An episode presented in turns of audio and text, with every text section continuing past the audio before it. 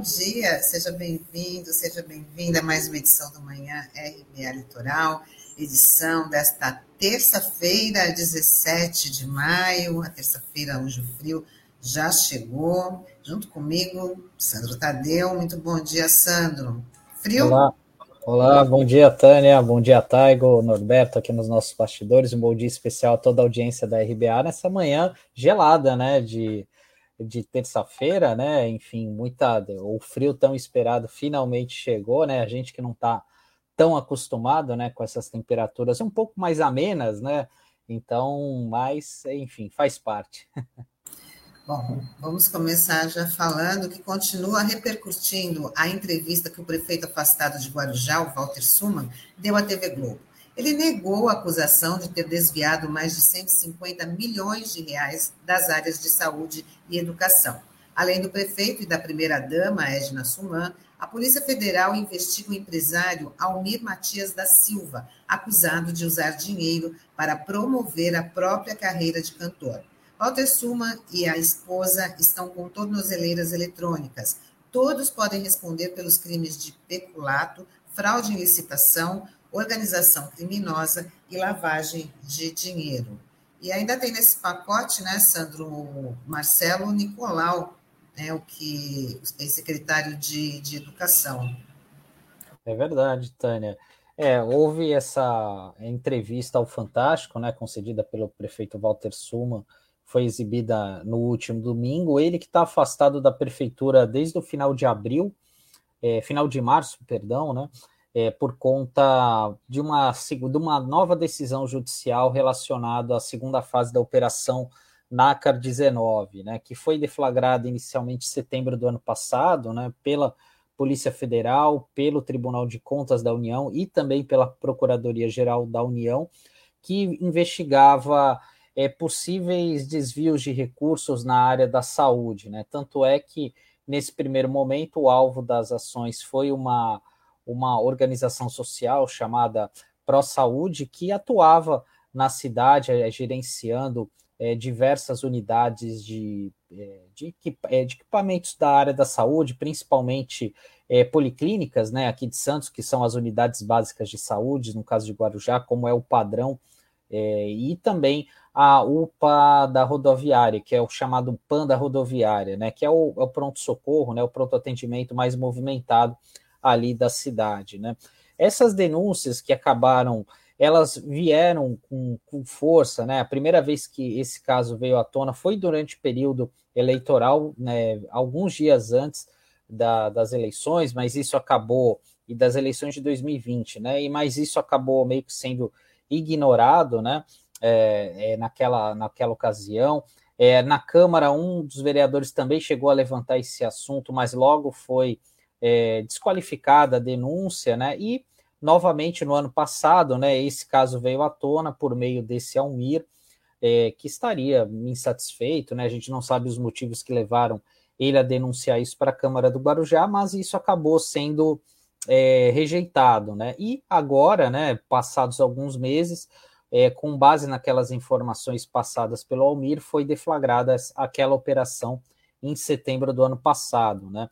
E é, agora, no, no final de março, foi deflagrada a segunda fase dessa operação, que, é, em, além do, do, dos contratos da área da saúde, também envolve operações relacionadas à área da educação, como, por exemplo, eles estão investigando fraudes na compra da merenda escolar. Né? Então, é, essa entrevista ao Fantástico reper, repercutiu bastante é, em Guarujá, em toda a região, né? Enfim, até por conta é, dos valores, né? Que foram mencionados, né? A gente até já tinha comentado aqui na rádio, né? É, mas isso talvez não fosse conhecimento de grande público aqui do Brasil, né?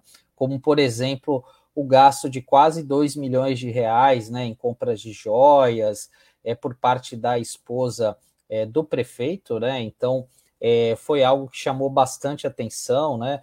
É, em relação até mesmo numa troca de mensagens com uma vendedora de uma dessas lojas, perguntando se tinha como não emitir nota fiscal na compra é, de alguma, algumas das joias, né? Enfim, então realmente foi um caso que chamou bastante atenção. o processo de cassação na Câmara continua, né? Foi aberta no, no mês passado uma, uma nova comissão processante para ver se caça é, de imediato, né? Se caça de vez o mandato do prefeito Walter Suma, é, mas ainda é, caminha passos de tartaruga, né? Até porque demorou algumas semanas para essa comissão ser instalada, né? Ela só foi instalada no final do mês passado, no final de abril, é, até por conta dos feriados que teve, né? Enfim, essas foram algumas das justificativas para justificar essa demora, né? E o prefeito está aí, né? O prefeito com a tornozeleira eletrônica, como o Taigo está exibindo aqui para gente, né? Reproduzindo essas imagens da TV Globo. E, enfim, a gente não sabe exatamente qual vai ser o destino, né? É, do prefeito, até porque Guarujá a gente sabe que não tem oposição lá. O Walter Suma ele foi reeleito é, com mais de 70% dos votos, foi, um, um, foi uma maior votação da história da cidade, da história política da cidade, enfim, né? Mas é um caso que abalou a sociedade de Guarujá, enfim, até pela quantidade, o volume de recursos envolvidos, né? Nessa apuração feita em conjunto aí pela CGU, Polícia Federal e também o Tribunal de Contas da União. E duas áreas cruciais, né, Sandro? Saúde, educação, desvio de dinheiro dessas áreas em plena pandemia, né? Plena é, é, pandemia da, da, da Covid, é lamentável aí essa situação. Sim, exatamente, Tânia. Até porque é, muita gente ficou na dúvida, né? Até questionando se a imprensa é, abordou de forma correta, né? Porque naquela primeira fase da operação, em setembro do ano passado, é, foi, é, foi alvo de suspensão do mandato, né? De afastamento, o Marcelo Nicolau, que é o secretário de Educação e não da Saúde, né? Enfim. Mas é, o que se mostra naquele primeiro momento, né, envolvendo os contratos da área da saúde, houve uma negligência muito grande por parte da prefeitura, foi uma das constatação da CGU, né, é, relacionado a isso, né, que houve uma omissão por parte da prefeitura em fiscalizar o, os contratos firmados com essa OS e também é, chama atenção, né, Tânia? É bom a gente lembrar que o Suma ele é médico, né? Inclusive, é, ele é um médico concursado da prefeitura, ele trabalha, trabalha é, ainda está vinculado àquele programa de você ir às casas das pessoas, né? De internação domiciliar, é o PID, né? Que aqui em Santos também já existe há alguns anos. Ele foi um dos responsáveis por implementar isso é, na, no município de Guarujá e também, até mesmo depois de ter assumido o mandato como prefeito, de, de prefeito, ele continuou atendendo os pacientes, né? Então, por isso que também chama bastante atenção esse caso. E dando continuidade aqui, a gente vai falar sobre o embate entre governadores e governo federal que continua. Que continua. Os estados vão percorrer, recorrer de uma decisão do ministro do STF, André Mendonça, sobre o ICMS do diesel. O magistrado entendeu um pedido do governo federal suspendendo trechos do convênio firmado pelos estados em março, que regulamentava a nova lei sobre a cobrança do imposto sobre o combustível. Desde o ano passado, Bolsonaro coloca a culpa do aumento do preço dos combustíveis na bomba na, no colo dos governadores. É, esse é mais um episódio da, da queda de braço, né, envolvendo a questão do, do, do Dória, desculpa, com do Bolsonaro com os governadores, né, relacionados a essa questão do ICMS, que é a questão dos combustíveis, e é, aqui a gente sempre lembra, né, porque o Bolsonaro ele sempre se exime de responsabilidade quando fala sobre a questão dos combustíveis, enfim, e, e ele se esquece que é, o governo federal, a União, é a principal acionista da Petrobras, né, então é, a principal justificativa para esse aumento, grande aumento do preço dos combustíveis aqui no nosso país, se deve a essa paridade de preços internacionais, né, que a gente tanto já comentou aqui, relacionada à Petrobras, né, que adotou essa política a partir de 2016, e isso vem encarecendo demais o combustível e onerando principalmente o bolso dos brasileiros de uma forma geral, né, porque muitos deles acabam utilizando o carro para se deslocar, enfim, para os mais diferentes afazeres, e isso também acaba é, aumentando também o custo né, do transporte, enfim, dos alimentos, de tudo, né? Porque a gente sabe que a nossa principal forma de deslocamento aqui no país é por meio de caminhões pelas estradas, né? Então isso acaba encarecendo demais. E agora, é, o, na, na semana passada, final da semana passada, o André Mendonça acabou derrubando né, essa decisão desse, do Conselho de, Nacional de Política Fazendária, né, que definiu essas alíquotas do, do ICMS que cada estado poderia cobrar, né? Essa lei é, que o Bolsonaro está querendo que seja cumprida foi é, sancionada por ele em março desse ano, né? E pretendia colocar uma alíquota única, né, desse imposto para todos os estados em reais por litro, que é cobrado apenas na etapa da produção. Mas o Conselho Nacional decidiu é, fazer um, uma, uma nova modelagem aí, enfim, para que, que não houvesse nenhum problema aí para os estados, né? Então, o, dessa forma, né, o André Mendonça acabou acatando um pedido do Bolsonaro, né? Vale lembrar que essa é uma decisão liminar e que ainda precisará ser submetida ao, ao plenário do STF, né? Então, ainda a gente sabe também que o, o André Mendonça ele requisitou algumas informações a esse conselho formado pelos secretários estaduais da, da Fazenda, né, e também à Câmara dos Deputados e ao Senado, para saber de fato quais são as consequências dessa medida tomada pelo CONFAS. É, vamos ficar aguardando as cenas dos, dos próximos capítulos, né, desse embate do governo federal com os governadores. E a Assembleia Legislativa de São Paulo decide hoje sobre a cassação do mandato de Arthur Duval. Vulgo Mamãe Falei renunciou no dia 20 de abril para tentar reverter o processo de perda de mandato. O ex-parlamentar se tornou alvo da comissão de ética após a divulgação de áudios dele dizendo, abre aspas, refugiadas ucranianas são fáceis porque são pobres, fecha aspas. Bom, será, será que agora a situação aí do Arthur Duval vai ter o desfecho né, que toda a sociedade espera, Sandro? Ah, imaginamos que sim, Tânia, até porque é, a gente já comentou aqui também é, que assim a, a condenação pública desse cidadão já ocorreu, né, por meio do, dos áudios né, que vieram à tona e da reper, grande repercussão negativa.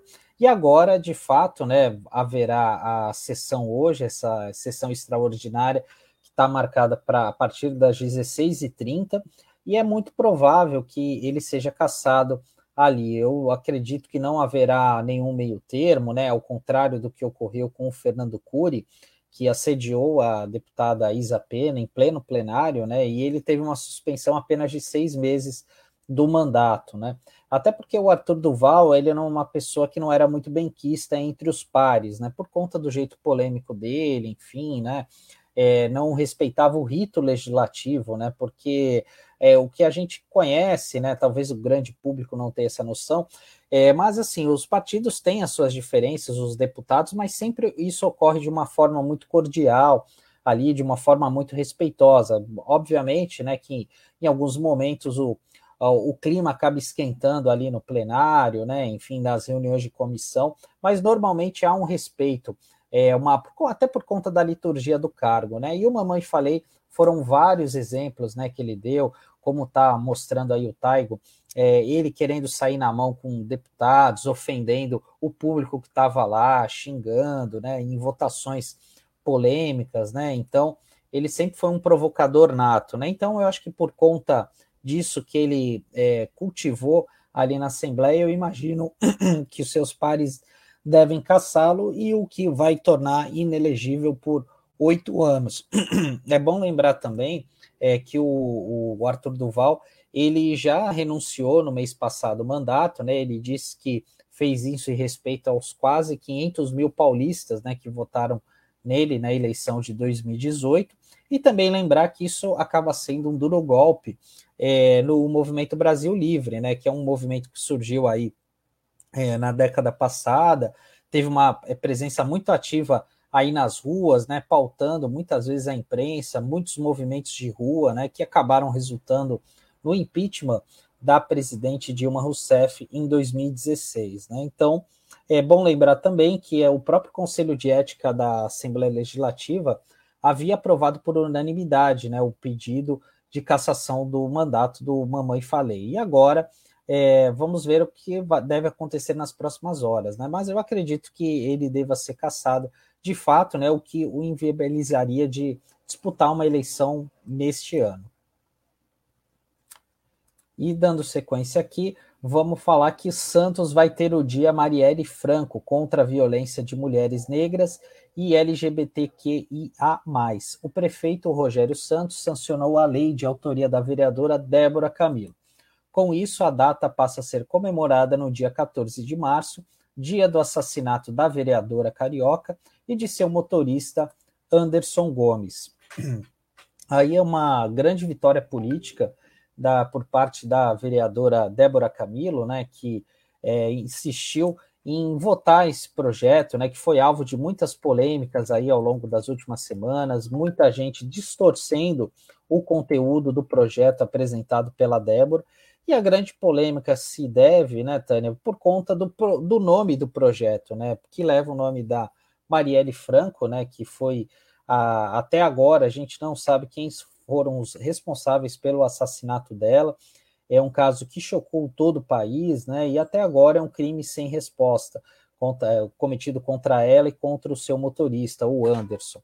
E é, assim, a gente também tem que lembrar que houve uma grande pressão em cima do prefeito Rogério Santos, né, para que ele não sancionasse o projeto de lei, enfim, né, houve pedidos por parte de alguns vereadores, né, até mesmo aqueles vereadores que a gente fala que é da bancada da bala, né, é, que são ligados aí à área da segurança pública.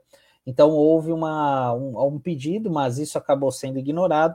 Por outro, por outro lado, também vale a gente destacar aqui, porque o prefeito Rogério Santos ele acabou vetando o artigo 2 desse projeto, né, que é justamente o que, o que estava previsto nesse, uh, nesse dia 14, né, que era justamente a realização de seminários, que a prefeitura pudesse é, organizar ou apoiar iniciativas desse tipo, né, enfim, para combater essa questão é, da violência política, mas isso acabou sendo vetado. Então, a única coisa que está é, está incluído de fato agora no, no, calendário oficial aqui da cidade, o dia 14 de março, mas o objetivo dessa lei acabou não passando, acabou sendo vetado. E é bom lembrar que a, a palavra final a respeito de qualquer legislação é da, é da Câmara Municipal. Né? Então, esse veto parcial ao projeto da, da Débora né, deve ser colocado para votação em plenário aí nas próximas semanas. Muito bem. Bom, e antes da gente passar para a nossa entrevista, a gente lembra hoje, 17 de maio, faz exatamente um ano que nosso amigo sociólogo Célio Nori nos deixou, né, vítima da, da Covid-19, né, uma pessoa que lutou bastante aqui pelo, pelo social na nossa cidade, na nossa região, e sempre merece ser lembrado, né, Sandra? É, com certeza, Tânia. É, o Célio faz uma falta muito grande, né? É uma pessoa que sempre foi uma lutadora, uma inspiradora para muitas lideranças, por conta do seu ativismo é, do Fórum da Cidadania, que amanhã completa mais um aniversário, né? Completa 20 anos de existência. E o Célio foi a principal articulador disso tudo, né? É, com as primeiras reuniões ali no SESC, depois com uma luta muito grande ali para viabilizar a estação da cidadania, ali a partir de 2006, ali na antiga estação de trem da Sorocabana, ali na Ana Costa com a Francisco Glicério, que ali é, se tornou um espaço público sem é, um espaço público, né, de fato, né, sem ser algo estatal, algo da prefeitura, né? Então, ali a estação da cidadania se consolidou como um principal ponto ali de reuniões, de conselhos municipais, de várias instituições aqui da cidade, palco de debates, é, de ações culturais e também é, da área de meio ambiente também, né? E também nos últimos tempos, né, um, um local aí de, de referência aí para os atos políticos aqui da cidade, né? É, inclusive até a mesma após a morte do Célio, houve até um pedido ali por parte da do vereador Benedito Furtado, do PSB, para mudar o nome ali da, daquele trecho ali da estação, colocar como Largo é, Célio Nori, né? Isso está sendo avaliado também, né? Foi um pedido, e até a gente chegou a, a comentar aqui que seria uma justa homenagem ao Célio, né? Por conta de todo o histórico que ele fez, né? Foi um, um grande batalhador é, das causas sociais aqui da nossa região, sempre ter, so, teve muito tato, né? Em saber lidar com as diferenças, com as divergências de opiniões, né? Que é muito comum, né? No espaço democrático, né? Então você precisa ter esse jogo de cintura, né? E o Célio foi um grande exemplo nesse sentido, né? Então a gente lamenta aqui, né? É, a morte dele, né? Passados um ano, mas a gente tem que destacar sempre o legado que ele deixou, né? Como, como uma importante liderança política aqui da nossa região. É, Leonore presente. Bom, a gente continua aqui com o nosso Manhã RBA Litoral. Hoje é terça-feira, né? Dia do quadro Economia Solidária. E hoje a gente vai conhecer o trabalho do coletivo Banana Verde, formado por agricultores familiares e pequenos produtores de alimentos artesanais em Bertioga e região. E quem conversa com a gente é o biólogo Moatan Pinhal.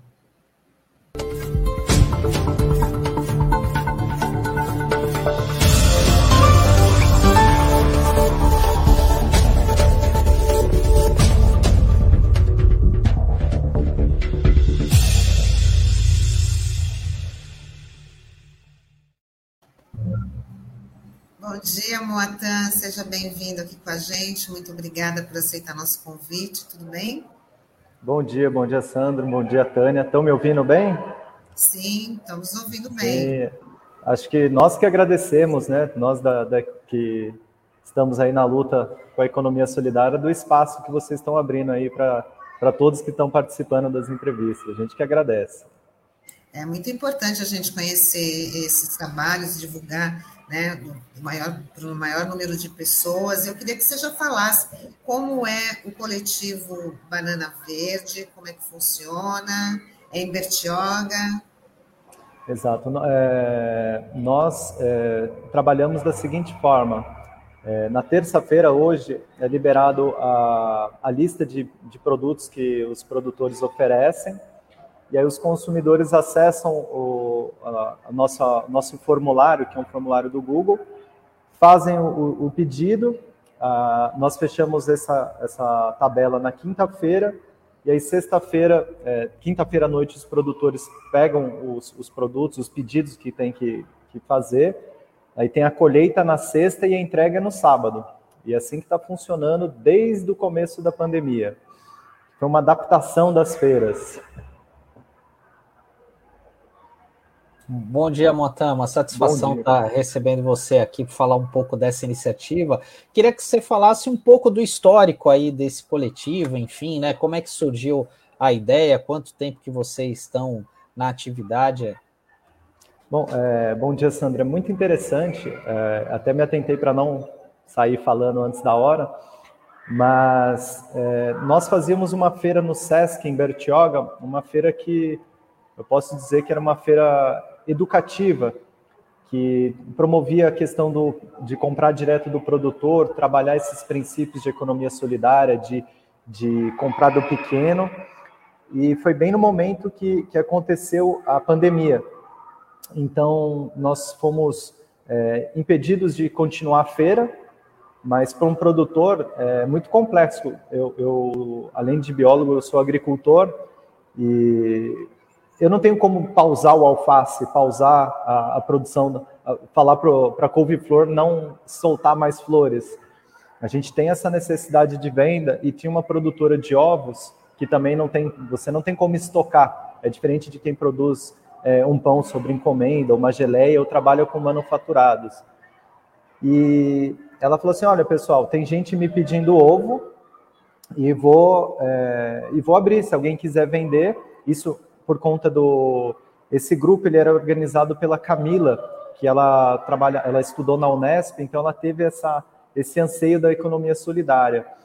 E como nós tínhamos um grupo de WhatsApp que facilitava essa troca de informação entre os produtores da feira, acabou virando uma, uma na primeira semana virou uma pequena lista distribuída para os consumidores e na semana seguinte já tinha virado um questionário do Google é, do Google Formulário com todos os 20 produtores da feira. Então a gente começou a se articular é, meio que no susto, porque ninguém poderia fazer nada. A gente, nós estávamos proibidos de fazer feira, mas ao mesmo tempo é, nós tínhamos produtos e necessidades. É, quem trabalha no campo, é, nós não temos seguro-desemprego. É, é, o seguro, o pessoal brinca que é o chapéu e uma viola, né? Então a gente tem que se virar, né? A gente tem que vender. A, doença estava aí, mas nós tínhamos essa preocupação. Então, o, o, nós começamos, assim que virou a pandemia, que aconteceu, que teve o lockdown, nós já na semana seguinte já estávamos é, fazendo esse movimento de de juntar todos os produtores sobre a, a, a, Camila foi muito importante sobre esse cuidado, esse olhar de fora, é, como se fosse incubando a gente para trabalhar em coletivo.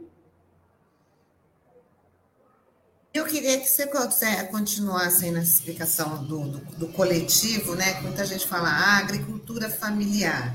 Como é que, o que é agricultura familiar? Né? Não é só de famílias, né? O que, que envolve Certo. Bom, a agricultura familiar ela se enquadra quando você tem o maior número de pessoas que trabalham na roça serem ser da família, né? Ser do, do é, o pai, a mãe, a filha, o, o sogro. É, e aí você pode ter um funcionário para te ajudar, mas você não pode ter mais funcionários do que número de, de familiares trabalhando. É, então, como você não pode ter eu ser dono de uma fazenda com 20 empregados, é, e aí é, que aí a gente caracteriza o, o, grande produtor, fica aquela característica pequena, né? Porque você tem um limite de espaço para ocupar, você não tem fazendas e fazendas, porque se você tem muita terra, você precisa de muita gente para cuidar, né? Porque é um, é um serviço artesanal. Então, menos maquinário, é, é como se fosse é, é, um trabalho artesanal mesmo, de, de produção mais é, é, é, é, isso, mais artesanal. Então, uma produção menor, uma produção mais sazonal, com, com uma tecnologia caipira, que é uma. É, não no termo que o pessoal costuma usar o termo caipira como pejorativo. Caipira esperto, caipira, caipira sagaz, né? O que consegue se virar com o que tem. Então, é uma, é uma cultura, uma cultura mesmo familiar de, de fortalecer a comunidade se apoiar no outro produtor. Então, é muito importante essa questão da agricultura familiar. E Motan, hoje vocês atendem quantas famílias, mais ou menos, né? Assim, quantos que, que acabam comprando com uma certa frequência os pedidos, né? Enfim, fazem encomendas para vocês. E qual que é a área de abrangência? Vocês entregam é somente em Bertioga? Vocês abrangem também as, as cidades vizinhas? Certo, Sandro. Acho que para explicar é, é, é, importante falar que todo o processo, desde a montagem da, da lista da semana, que, é, que é, teoricamente é nosso site, até a planilhagem dos pedidos, é, entrega, é, isso tudo somos nós os produtores que fazemos, né? Nós nos organizamos, cada um faz uma etapa, conferência, contato direto com o consumidor. Então, também é um processo bem é, artesanal. No, no começo da pandemia, que tavam, estavam todos proibidos de sair de casa, aquela, aquele sistema, nós atendemos, chegamos a atender é, uma média de 90 a 100 é, famílias por semana. E aí nós tivemos algumas quedas por as pessoas começaram a poder sair e tudo mais. Hoje nós estamos atendendo uma média de 30 a 40 famílias por semana. E aí a, a região de abrangência a gente atende é, de Boracéia, ali a entradinha de São Sebastião, até o Guarujá. Mas nós também estamos limitados com a questão dos entregadores, as pessoas que fazem essa logística. Bertioga é diferente é, de Santos, né? Porque ela, ela, é, ela é, uma, é, uma, é comprida, né? Então não, não dá para fazer uma entrega de bicicleta como acontece com livres.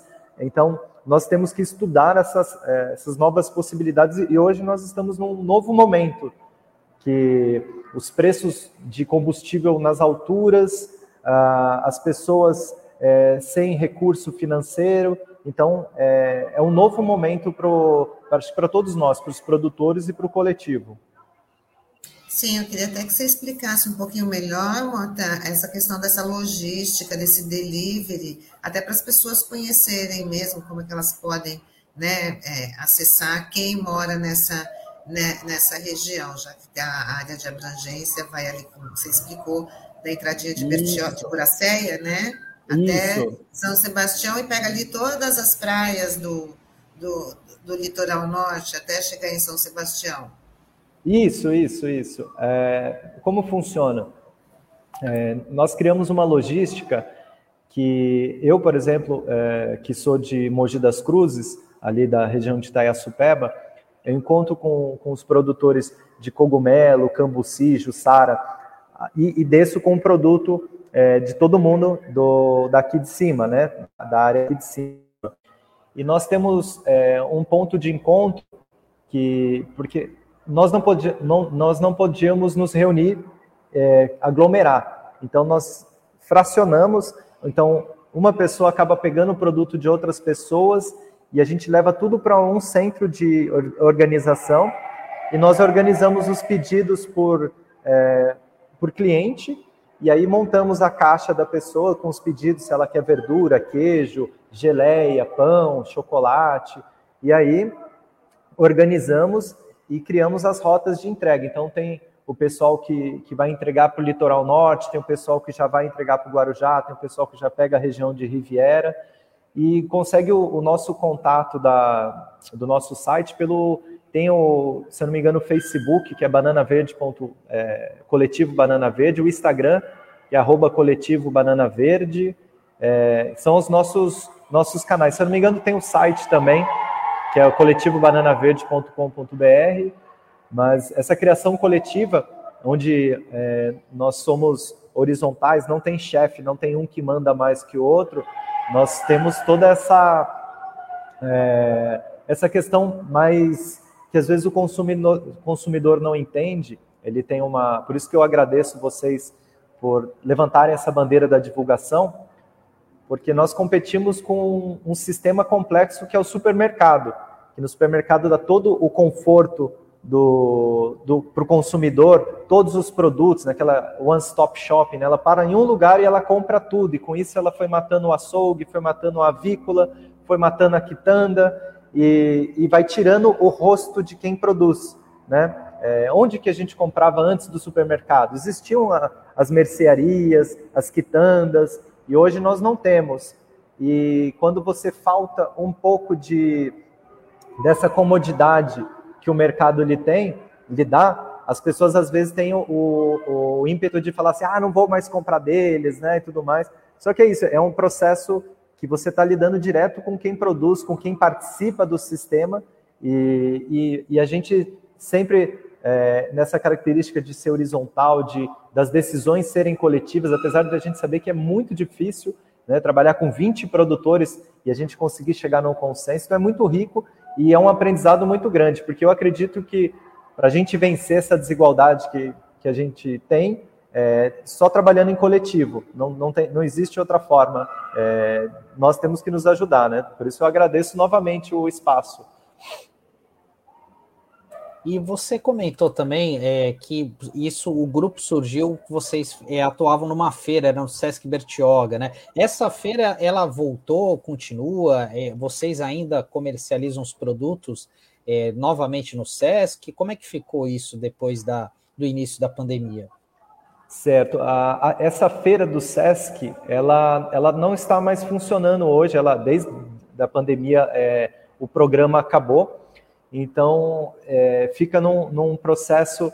Existem alguns produtores. É, a prefeitura começou a abrir é, as portas para algumas feiras. Alguns produtores começaram a, a, a fazer esse, esse movimento de ir para a feira, de, de fazer esse movimento. Eu sou um defensor que a feira devia ser um, um espaço de confraternização para o produtor, para o produtor chegar, tomar um café com o seu consumidor, com o seu amigo ali, virar um, uma, um espaço de, de, de, como se fosse um, um prêmio, né? E, e, já ter a sua venda garantida, porque os modelos de CSA os modelos de, de cesta fechada, elas dão uma qualidade para o produtor, porque hoje está sol, e aí eu faço minha feira amanhã, a colheita é um dia, ante, é um dia anterior. Eu não, se eu faço uma colheita esperando uma feira boa e não tem, eu não tenho como devolver esse produto. Então, essa vida de produtor feirante é sempre uma, uma, um, um complexo de perde e ganha. Você não sabe quanto que você tem que levar. Então, é, esses movimentos de, de cesta fechada ou de pedidos antecipados dá um conforto para o produtor, porque ele não vai ter perda, ele sabe o quanto que ele vai colher, a, o que ele tem para ofertar. Então, esse é um movimento muito rico, que você diminui o desperdício de alimento, você aumenta a consciência do, do consumidor do desper, enquanto desperdício, né? porque ele começa a observar, a ver o que, que ele tem na geladeira para comprar. Então, é, apesar que a, a, tendência é voltar é, às feiras presenciais, eu, eu gosto de levantar essa questão de se está um dia de chuva, por exemplo, as pessoas preferem ir no mercado fazer suas compras, porque o mercado tem estacionamento coberto, ele não vai precisar tomar chuva de ir para uma banca para outra, só que o produtor está lá, ele está lá esperando o seu consumidor.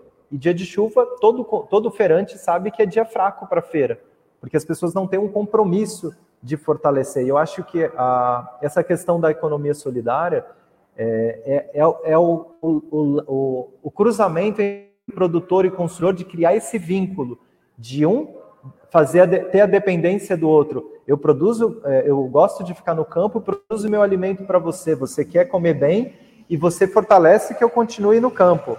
Então essa relação é uma relação que a gente precisa aumentar e multiplicar. Verdade, aumentar essa conscientização, né, de, da, da qualidade do que a gente do que a gente está consumindo. Mas eu queria que você também falasse da relação com o poder público, né? Que tipo de ajuda, né? A, a prefeitura eh, de São Sebastião, do Guarujá, de Bertioga, oferece para o coletivo, se vocês têm algum, essa, relação. Olha, existiu uma, uma, eu acho que ainda está acontecendo o movimento de feira de economia solidária em Bertioga, Porém, quando você, existiu uma reunião para a organização dessa feira com outros produtores, com, com a demanda da cidade, e pelo horário, é, como era, era uma feira que a maioria dos produtores decidiram, opa, desculpa, fazer no horário da tarde, para nós que trabalhamos com verdura é muito complicado, porque a colheita é no dia anterior e aí, então a gente ainda não conseguiu essa essa essa relação, essa troca. Mas é, é, é sempre é, muito bem-vindo toda a troca, toda, toda a conversa, é, e que a gente consiga multiplicar esse tipo de relacionamento, porque você juntar vários produtores de vários segmentos e conseguir ofertar para o consumidor é, uma característica que o supermercado faz muito bem, né, que é trazer diversos produtos em uma cesta só com a qualidade que você está vendendo direto do produtor, você está fortalecendo as duas pontas. Você está dando comida de qualidade com um rosto por trás, com pessoas por trás, e ao mesmo tempo você está fortalecendo quem produz. Então é sempre, acho que esse momento que nós estamos caminhando, que é a pandemia é, dando uma trégua, as pessoas voltando a conversar, eu acho que vai ser, vai, vai aparecer e é super importante esse tipo de conversa, esse tipo de diálogo para a gente ver os pontos que a gente pode melhorar e o que, que a gente pode é, fazer essa troca. E Mota, até mesmo você falou que é de Mogi das Cruzes, né? Até é como que e a gente está muito atrasado, por exemplo, aqui as cidades da Baixada Santista em relação a essa questão do apoio da agricultura familiar, é, enfim, é, como, como que você vê, né? Porque Mogi está numa outra região, né? Embora seja próximo aí de Bertioga, né? Mas como é que você avalia a diferença do que das, dessas políticas públicas né, desse setor aqui em Guarujá, Bertioga, em comparação à região aí de Mogi? Olha, é, a questão, nós somos muito bem assistidos aqui é, com relação a, a, a, que eu chamo de CAT, né? A, o, os técnicos ah, em relação a isso, ao, ao, pequeno produtor, de cursos, tem, temos o Senar. É, o que eu enxergo é que as, as, cidades litorâneas elas sofrem uma pressão muito grande, porque a terra ela vale para o turista. Né? Então, o pedaço, você tem uma área rural aí na, na região, é uma pressão muito grande, então você dificulta essa articulação, essa, é, esse contexto. Nós aqui começamos a sofrer um pouco disso por conta da pandemia, muita gente começou a encontrar Mogi das Cruzes como uma cidade perto de São Paulo e que com qualidade de vida. Então, o, muito produtor vendeu a sua terra num, num preço alto para poder é, ceder para o rapaz, é, em vez de fazer agricultura, tornar a chácara de lazer dele, ou a chácara de moradia. Então, o que eu acredito é que nós temos uma assistência é, maior. Eu não, eu não consigo dizer como que é a assistência do pessoal daí. Tenho, eu, eu vejo que tem muita gente articulada aí em Santos. O Newton, principalmente, sempre está somando, fazendo conexões. É, é, graças a ele também, acho que vocês devem conhecer o Newton, se não me engano, ele é técnico da, da CAT. É, ele conseguiu me, é, me, aproximar a outros núcleos de, que estudam economia solidária, é, o pessoal da, da UERJ, é, o pessoal da Universidade é, Fluminense, que estão estudando o tema, o pessoal da Agroecos, da Unesp, que faz essa é, estuda esse assunto e a gente consegue entender que a gente não está sozinho. Isso é muito rico, porque a gente precisa conversar, olhar a cara das pessoas, é, se fortalecer, porque Mogi e Bertioga elas estão, elas é uma região que está perto uma da outra. É, o sonho seria a minha filha que estuda na municipal comer peixe de Bertioga e você e o filho do pessoal de Bertioga comer as verduras da gente, fazer essa troca, né? Fazer essa, essa relação de, de economia local, de, de ciclo curto. Então, é, o que eu enxergo é que também o, os técnicos são super sucateados, a gente tem está é, tá se amarrando, se prendendo muito e, e, nós precisamos nos unir, nos unir e fortalecer para que o, o, sistema não, não tome mais da gente o que já foi tomado. Verdade, você falou do Newton, Newton que foi quem sugeriu, né, essa série ah. aqui da, da, que a gente faz toda terça-feira da economia solidária. Ele está ouvindo a gente, está tá mandando um recado para. Ah, que ótimo! Não, é, sensacional. Pode colocar, pode colocar Thay, por favor. Ah, dizendo que entrevistado, entrevistadores estão de parabéns, excelente. E fala que o Banana Verde representa a democratização da economia e oferta de comida de verdade. Né? Então, fala quantos agricultores familiares, pequenos processadores de alimentos e consumidores conscientes integram, o Banana Verde. Como é que é, como é, que é esse grupo? Então, é, hoje o, o, coletivo Banana, nós começamos com 22 produtores, onde nós éramos, é, eu represento a Proat, né, que é a Associação dos Produtores Orgânicos do Alto Tietê, que nós somos em quatro produtores. É, tem o Gilberto, que ele é produtor de cogumelo, o Pedro, coletor de Jussara, Rafael Rusta, que é, que é coletor de cambuci e faz preparados, e tem o Rodrigo, que trabalha com queijos, esse nós, o pessoal aqui de Mogi. E aí tem, a, aí no litoral, a Fernanda, que trabalha com os ovos, e, e o restante, o pessoal, eles são, eles fazem os processados, né? Faz pão, geleia, é, tinha, na época do camarão, tinha um menino que ele, que o pai era pescador e, e ofertava camarão. Então, na média, teve algumas pessoas que saíram do coletivo por, por motivo de força maior, é, porque estava longe, não estava conseguindo logística, arrumou outro serviço, mas nós éramos em 20 produtores, 22, 20 produtores. E hoje nós estamos com o consumidor, é o que eu falei, é, é, nós oscilamos porque é, nós não criamos uma cesta fixa que, que obriga o, o consumidor a, a, ser fiel a nós. Nós já pensamos em algo do tipo, mas é aquela situação que a gente tem que ir devagarinho, né? conquistando aos poucos os, os espaços para não afugentar. Seria sensacional, seria perfeito, mas é, oscilamos, já chegamos a ter 90 por semana na época do pico da pandemia, hoje nós oscilamos de 30 a 40 consumidores por semana.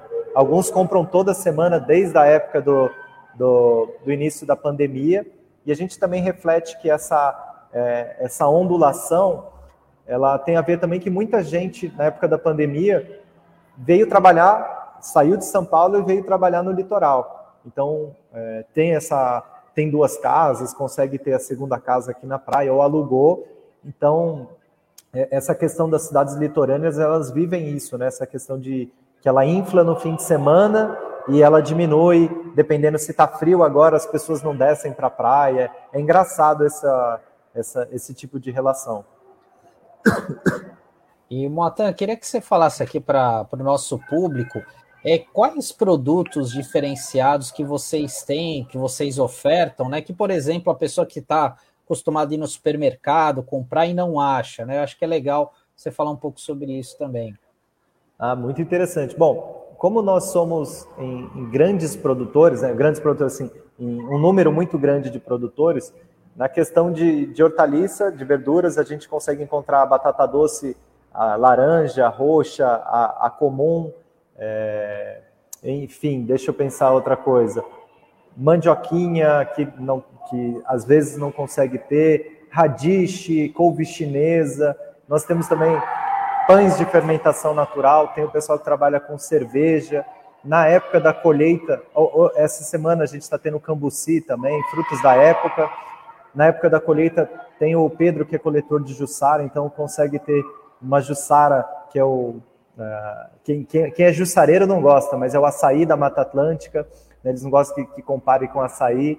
É, nós temos pão de fermentação natural, tem o sabonetes e shampoos artesanais.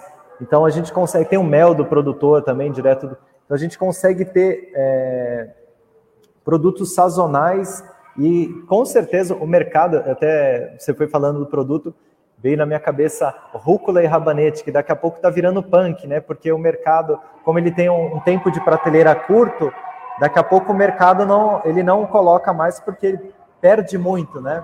Então uma coisa que era comum nas feiras, é, era comum no, nos mercados, vai deixar de ter porque ele se deteriora muito rápido, principalmente aí no, no litoral que é quente.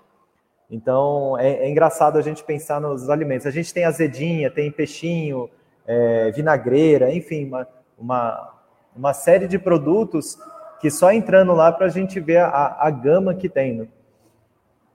bem diversificado mesmo. E agora, Mota, é, por exemplo, a pessoa que está interessada em participar do coletivo, né? Que tipo de assistência que vocês dão, né? De orientação que vocês dão para quem quer integrar o coletivo? Que, Exato. Quais, quais, são os principais aí critérios, né, para poder fazer parte? Então, no, há, há um bom tempo atrás, no começo, como nós estávamos nos estruturando e como eu falei, como é uma, é uma era uma organização horizontal, você tem muito diálogo, muita conversa para afinar os pontos, e aí é, entraram algumas pessoas, e aí a diferença de ideias, a diferença de organização, é, porque tem que ter um, um, um pouco de consciência de tanto da questão solidária, a questão do outro, do próximo, não só a venda, então, nós havíamos brecado um pouco, mas hoje nós abrimos, na última reunião que nós tivemos, a gente está aberto para receber novos produtores, sempre parceria é muito bem-vindo. Então, eu, é, eu, eu, recomendo entrar pelo Instagram, mandar uma mensagem. É, tem a Analice que faz essa parte, ela é produtora de cosméticos naturais, ela que cuida do, desse setor é, do Instagram e ela sempre retorna para o grupo, tem uma lista de produtores para integrar. E a gente está aberto para conversar, para fazer essa troca e buscar meios também, se de repente tiver é, alguém de outra região querendo elaborar um processo parecido.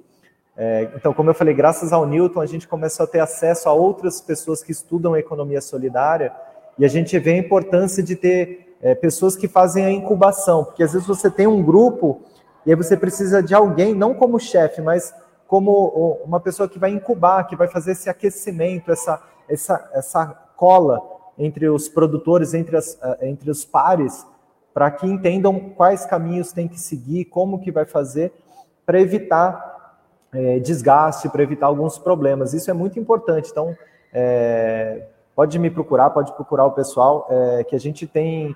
eu ando estudando bastante, porque é muito interessante, é muito rico quando nós estamos unidos só que não é simples trabalhar com pessoas. Nós precisamos fazer esse afinamento que é que quando você tem um processo de chefe é muito fácil porque o chefe manda e você ele está pagando e você mas quando está todo mundo horizontal a gente precisa respeitar a hora da fala respeitar a fala de todo mundo fazer esse papel esse estudo democrático.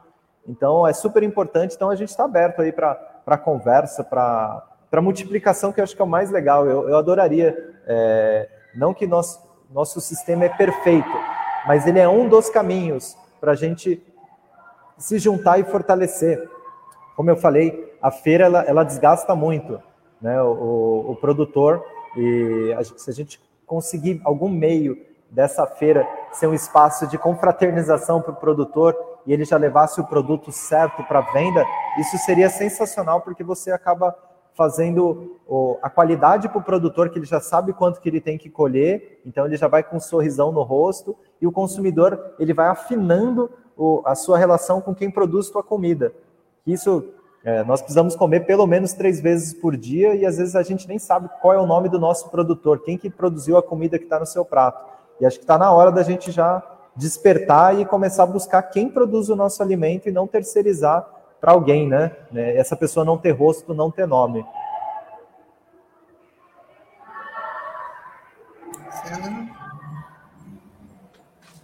Não, legal, não, bacana. É muito interessante aqui a, a, projeto, né, que você tem apresentado aqui. Então, para as pessoas fazerem pedidos, aderir, é só ela se inscrever aí no, no site mesmo, né? Aí preencher esse formulário do Google. Exato, exato. É, é hoje a gente ainda caminha com essa questão do formulário, porque nós já tentamos fazer o site, voltar, mas é, como todos são produtores, ninguém é, é específico, aí você tem que chegar nesse ponto de, de convergência, e aí encontra uma pessoa, a pessoa não faz o que. Uh, porque uma das coisas que a gente gosta, tem gente, tem consumidor que reclama, porque tem que, para você fazer o pedido, você tem que passar por todos os produtores. Uhum. E, e, aí tem gente que fala, ai, demora muito, eu só queria comprar verdura, eu só queria comprar pão. Mas é a lógica do mercado. Ele põe o pãozinho lá no fundo e, e você é obrigado a passar por todos os corredores. Então, quando a gente coloca é, essa lista completa que tem que passar por todos, a gente dá chance para todos os produtores serem vistos. Então, uma pessoa que talvez a pessoa nem olharia, nem, nem, nem daria uma olhada, ela é obrigada a passar e falar: Nossa, que interessante, acho que eu vou experimentar esse chocolate aqui essa semana. Olha que interessante está o produto. Então, é, é, a gente pede essa questão de. Nós somos bem artesanais mesmo na questão de comunicação, de site, de elaboração, mas se entrar nas redes sociais que nós temos, o Instagram principalmente, é, pode mandar uma mensagem lá que nós respondemos, o pessoal traz para a gente, e tanto para consumir quanto para somar, é, estamos aí para isso, para multiplicar. Nós estamos a, desde o início da pandemia, quase três anos aí já, então já aprendemos bastante aí. Moata, eu queria agradecer a sua participação aqui no Manhã RBA Litoral. Foi muito bacana a gente conhecer esse trabalho aí, muito legal. Né? Com certeza a gente fala até uma próxima. Qualquer novidade Não, eu... que você tenha do, do, do, projeto, né? a RBA Litoral tá, está com as portas abertas aqui para vocês falarem dessa, desse projeto tão, tão importante dentro da economia solidária. Então, Não. pode fazer suas considerações finais e já Não, eu, eu, que agradeço vocês pelo, por esse espaço, né, por, por essa oportunidade, porque é, cada movimento ele, ele, ele é único, porque ele depende dos, dos agentes envolvidos. E nós temos muita coisa para corrigir, muitas, muitas coisas, porque a gente deixou, desaprendeu a ser coletivo. Em 30, 40 anos, a gente deixou de ser coletivo para ser indivíduo. Então, esse resgate, essa, essa volta, é, é sempre muito importante. Queria agradecer demais esse espaço novamente. Mandar um beijo para minha filha, a Serena, que é mocinha do campo, né? Nasceu e está tá se criando no campo. É muito importante o dia que ela é, assistir aqui, é, vai ficar super feliz de saber que a gente está no caminho e o caminho é esse, é, do, é de coletivo e ajudando o próximo e ajudando o outro. Obrigado, gente. Nós que agradecemos. Um ótimo dia para você, tá bom? Obrigado. Tchau, tchau. Tchau, tchau. tchau, tchau. Obrigado. Até a próxima. Obrigado, Sandro. Obrigado, Tânia. E assim nós vamos encerrando a nossa edição de hoje, agradecendo a todo mundo que acompanhou aí a entrevista com o Atan Pinhal, dentro do nosso quadro toda terça-feira, né, a gente coloca aqui algum projeto bem interessante na, no nosso quadro Economia Solidária. E muito obrigada, bom dia, estaremos de volta amanhã. Valeu, Sandro, pela companhia. Tchau, tchau. Isso aí, pessoal. Obrigado pela audiência. Até amanhã. Tchau, tchau.